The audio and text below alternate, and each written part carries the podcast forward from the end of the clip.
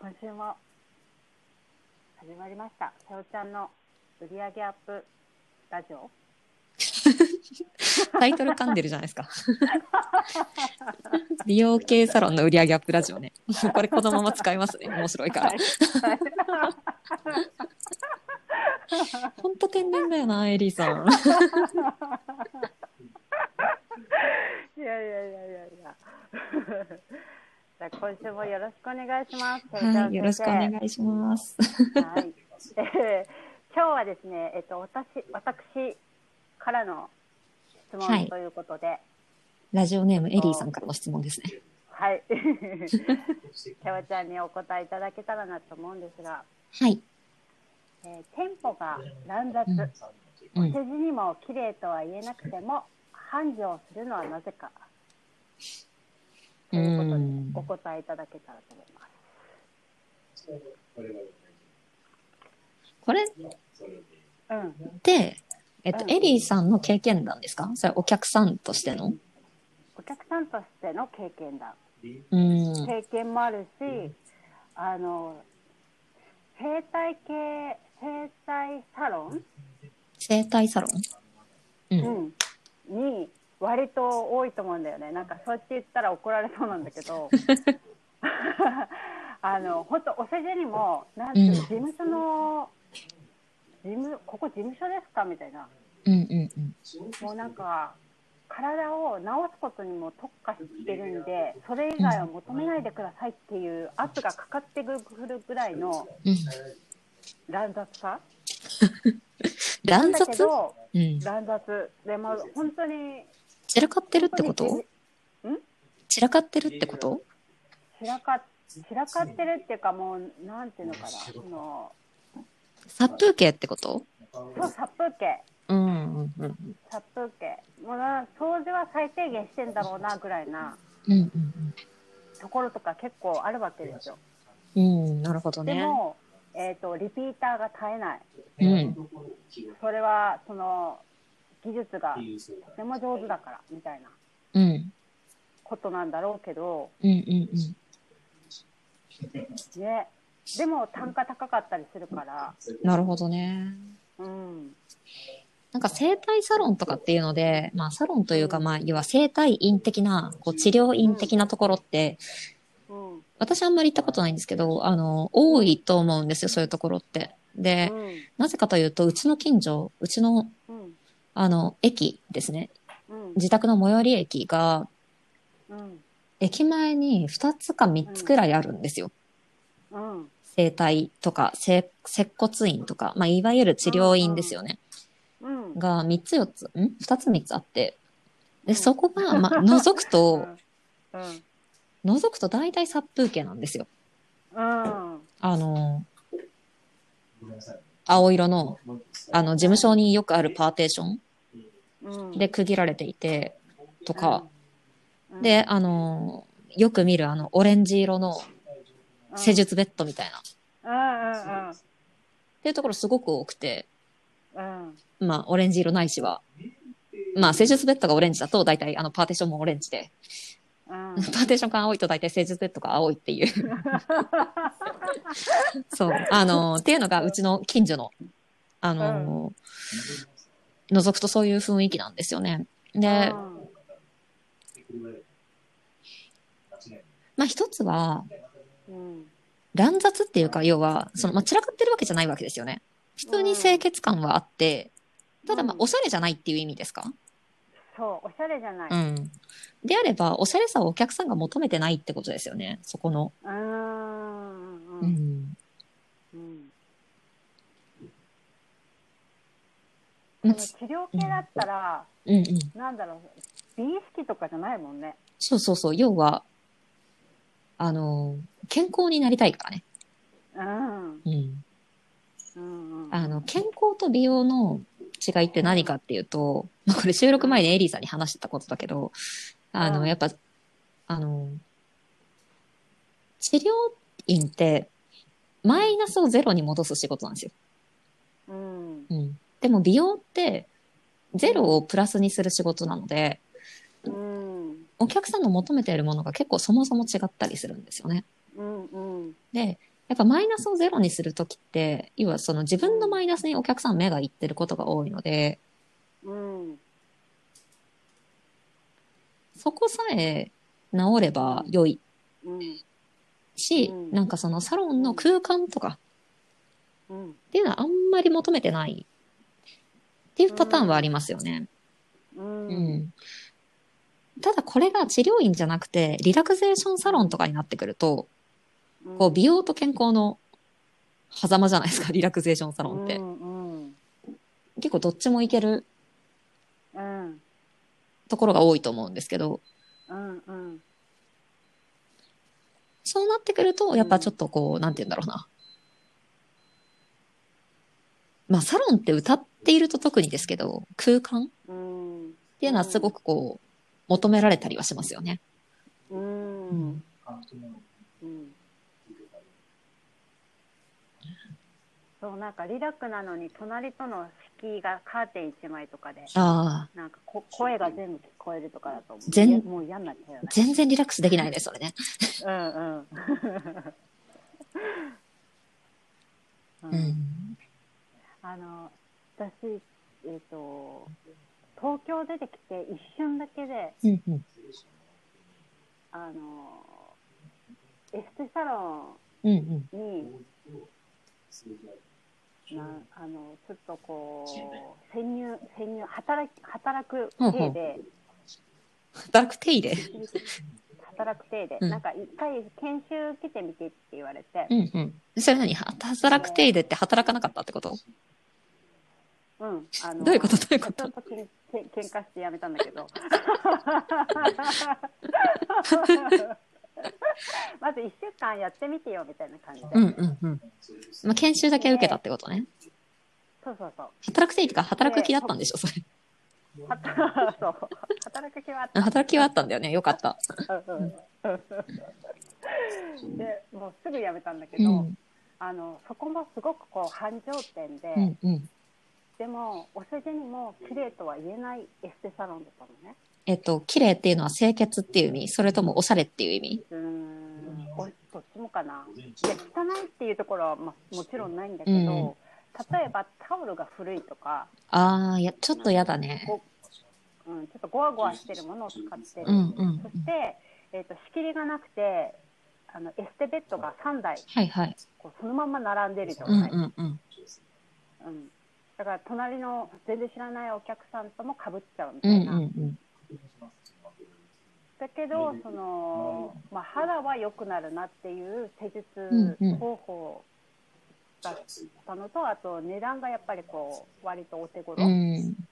で通いやすいっていうので、まあ、リピーターは結構ついてるお店だったんだけど、うん中にはなんかそういうなんだお手頃でまあそこそこ肌も綺麗になれる、んうん全然その悪口じゃないんだけど、うんうんうんうん。それを求めてる人だったらすごいここはいいところなんだろうなってうん思うんうん。うん、そうね。だからそのだからダメっていうことではないんだなっていうすごい学びにつながったああ。なんか、えっと、私車詳しくないんですけど、よく車の例えでこの話ってされるなと思ってて、うん。あの、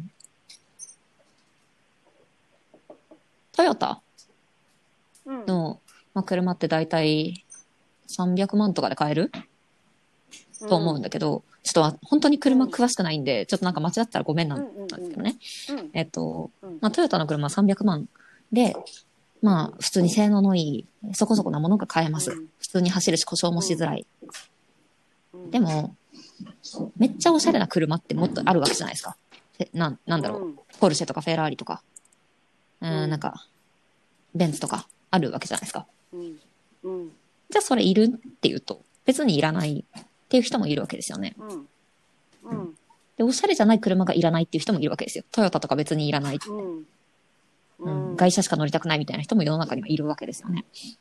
うん。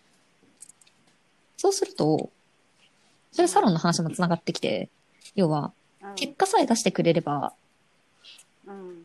ね、結果っていうのは車で言えばちゃんと壊れずにちゃんと走るとか、うん。なんか、なんだろう、燃費がいいとか、っていうことだと思うんですけど、うん。まあそういう、そのトヨタ的なサロンだと思うんですよ。そのさっきのエリーさんのうん。一瞬勤めてたっていうところは。うんでもそうではなくて、うん、例えば、割と高野ゆりとか、大手で言うと、エステサロンだと、うん。とかって、もう、なんか、うんベンツとかフェラーリとかそういうものを売ってるサロンですよね。うん。どっちかっていうとこう、まあ技術がどうだかっていうのはちょっとわかんないですけど、まあすごく高級感を売ってるじゃないですか。うん。なので、そのやっぱターゲットが違うっていうのはありますよね。うん。ターゲットっていうのは、あの、結構みんな、こう年齢層とか性別とかうん。うん。悩みとかでターゲットっていうのを、うん。こう、セグメント、分けがちなんですけど、うんでもそうじゃなくて、リテラシーっていうのもあるわけですよ。うんその商品に対する。車だったら、車のこと詳しければ詳しいほど高い車に憧れるわけじゃないですか。うんで、美容のリテラシーが高ければ高いほど、あの、ハイクオリティなものだったりとか、あるいはう、んエリーさんに関してはサロンっていうものに対するリテラシーがすごい高いわけですよ。め、めっちゃ行くじゃないですか、いろんなサロンに。うんうんでそうすると、まあ、サロンってこういう感じだよねっていうのが、まあ、わよくわかってると、要は高いサロンも知ってれば安いサロンも知ってるわけじゃないですか。そのサロンに対するリテラシーが高いわけですよ。うんだからこそ、こう、求めるものも高くなってくる。ううんんなので、その、美容に対する、ないしはその、あなたのコンテンツに対するリテラシーが、その、高い人なのか、低い人なのかっていうので、まあ、全然こう、違うわけですよね。ううんんでもそのリテラシーの高さ低さっていうのはピラミッドになっていて、うんリテラシーが高い人っていうのは少ないわけですよ、母数としては。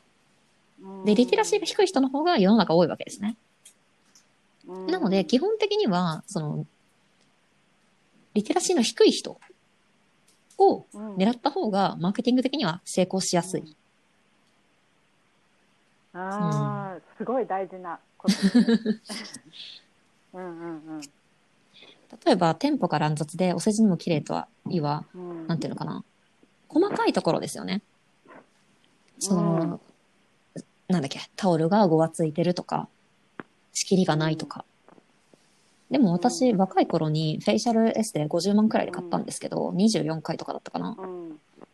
でう、ん地方のね、うんエステだったんですけど、うん。ベッドの間に仕切りはなかったですね、そういえば。へえ。それ50万って結構高いわけじゃないうん、結構高い。だいぶ高いわけじゃない。50万うさかも25万くらいかな。な。なぜ行こうと思ったの？うん。なんで行こうと思ったのか。なんで、うんうん。なんで買ったの？ノリ ノリ。なんか、ローン組んで買ったんですけど、ローン組むって、人生で初体験で、むしろローンが組みたくて買ったみたいなところがありますね、割と。なんかた、いるんだ。うん、あ結構レアケースだと思います。なんかその、なんかワクワクしたんですよね。なんか、本当社社会人1年目とかで、あなんかそこに対する興味の方があったかも。実際に受けてみて、いいなって思ったのもありますけど、あ。うん。あとは、基本的に私すごい営業に弱いんで、うまく営業されるとすぐ買っちゃうっていう人間なんで、あの。そうっていう感じですね。そう、私、私が。そうなんだ。意外だね。ね、なんか、販売職とかやってたのもあって、特に販売職、営業職やってた時は、特にそうなんですけど、なんかこの人頑張ってるし買っちゃおうってなっちゃうっていうのはありますよね。ああ、わかるかも、それ。そううんうんうん。そう、でも、それで社会人1年目で、エステサロンとか通ったことがなくて、それが高いのか安いのかもわかんなかったんですよ。うん、その、エステサロンに通うってそういうもんだろうなって思って50万円ポンって払ったしう、ん、まあ、ポンって払ったっていうとね、現金で払ったみたいだけど、あの、うんうん、ほぼ即決でローン組んだし、ああとは、そのエステサロンに初めて行くから仕切りがないことにも何の疑問もなかったんですよ。そういうもんなんだって思って、うん最初って大事だよね。なんかそういううん。あまりこうどこかと比べることもなく、最初に出会ってポンっていうのは結構聞く話、いや多分エステとかそういうパターン多いんじゃないかな。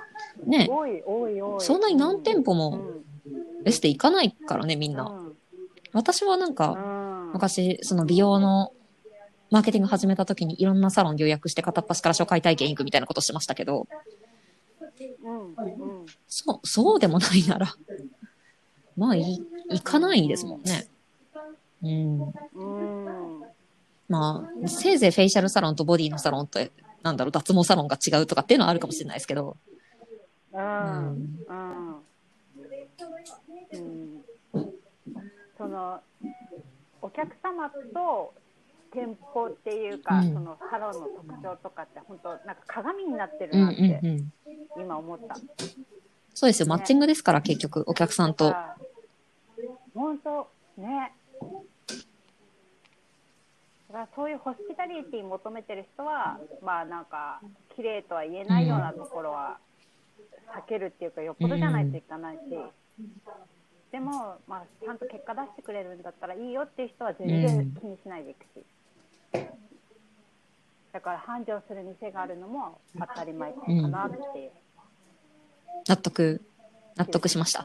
ねあ、よかったです。納得納得しました。腑に落ちました。ま、うん、腑に落ちました。うんマッチングだなと。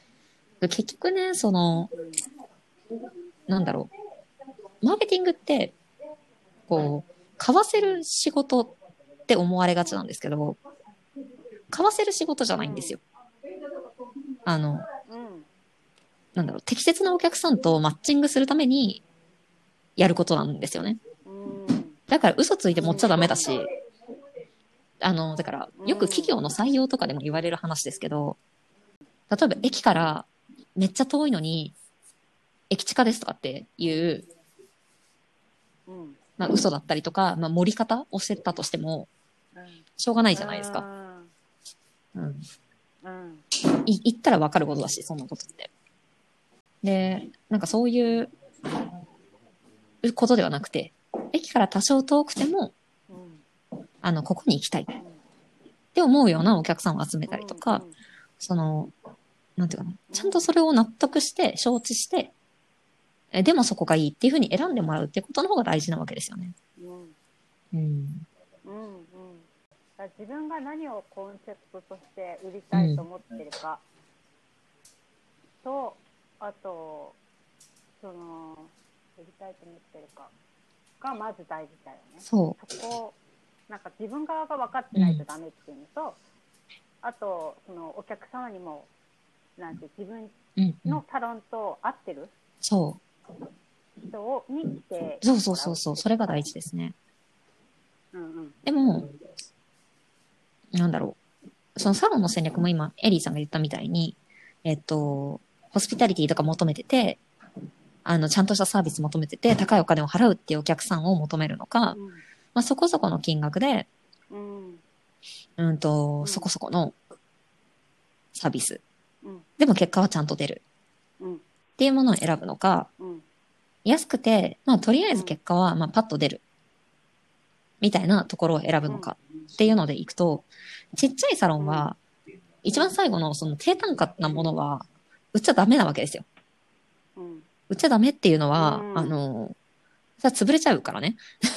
っていう、うん あの、そう、なんか、大手とかでたくさんその技術者がいるんだったら、まあその安く雇って、たくさん、ね、たくさんこう馬車馬のようには 働かせれば、まあなんとかなるわけですよ。ビジネスモデル的に。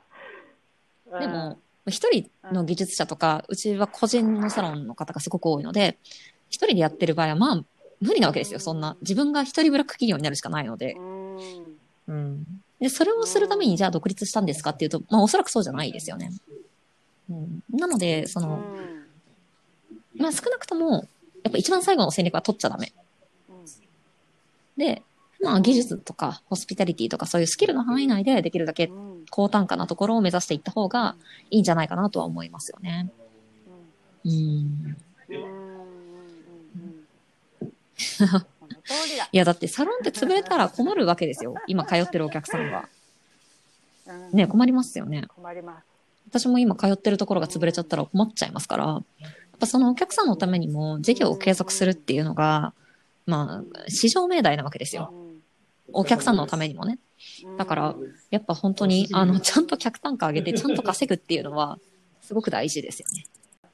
じゃあ、えー、美容系サロンの売上アップラジオは、あなたの質問もお待ちしてます。今日は、あの、エリーさんの質問を取り上げさせてもらいましたけど、お気軽にご質問いただければなと思います。えっと、下の質問フォームから、えー、質問は受け付けておりますので、ふるって、えーご質問いただければと思います。はい。というわけで、今日もありがとうございました。ありがとうございました。